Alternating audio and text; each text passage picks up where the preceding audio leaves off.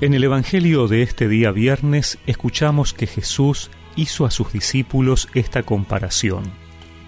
¿Puede un ciego guiar a otro ciego? ¿No caerán los dos en un pozo?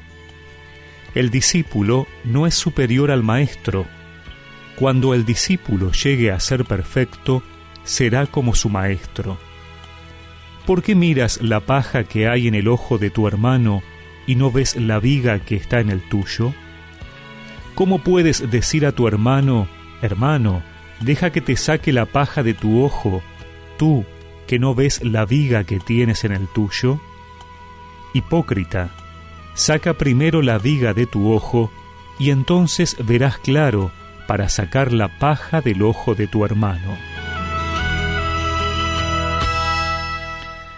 Estos días estamos escuchando lo que se conoce como el Sermón de la Llanura, y en esta tercera parte encontramos varias parábolas o comparaciones.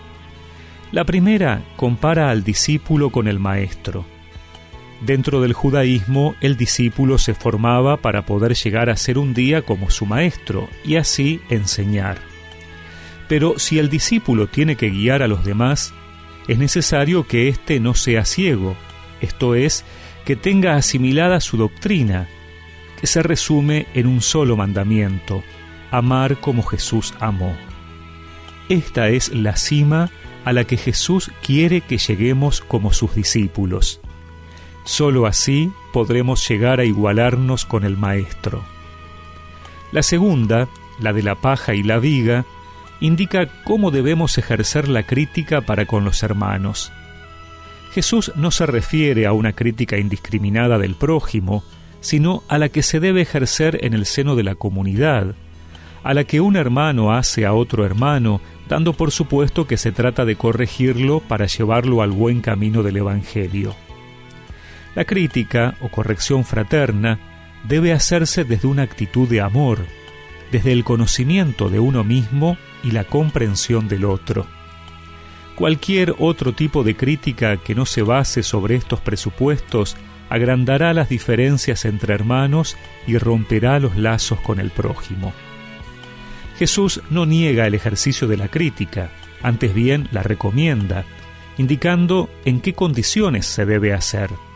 En primer lugar, no es postura cristiana ni de madurez humana practicar la crítica con el prójimo sin ejercerla con uno mismo. Si todos los días nos miramos en el espejo del Evangelio debemos ser sumamente críticos con nosotros mismos para ver si nuestro comportamiento se ajusta al plan de Jesús. Con esta actitud de autocrítica veremos la viga de nuestro ojo y así comprenderemos mejor para ayudar al hermano a liberarse de su paja. Este es el camino para ver con compasión. Toda crítica y toda autocrítica deben ser siempre expresión del amor, porque la ceguera del discípulo o la viga en el propio ojo no es otra cosa que la falta de amor. Realmente me amas.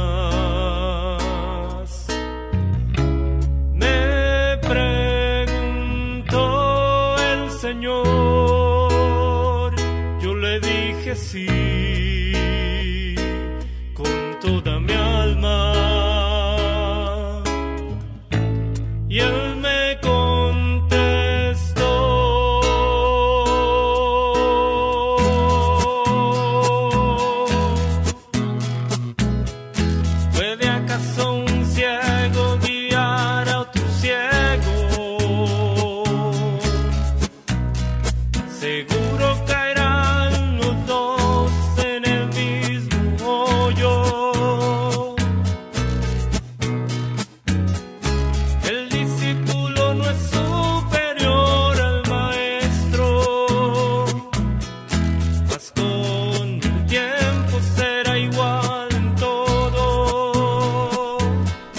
Y recemos juntos esta oración.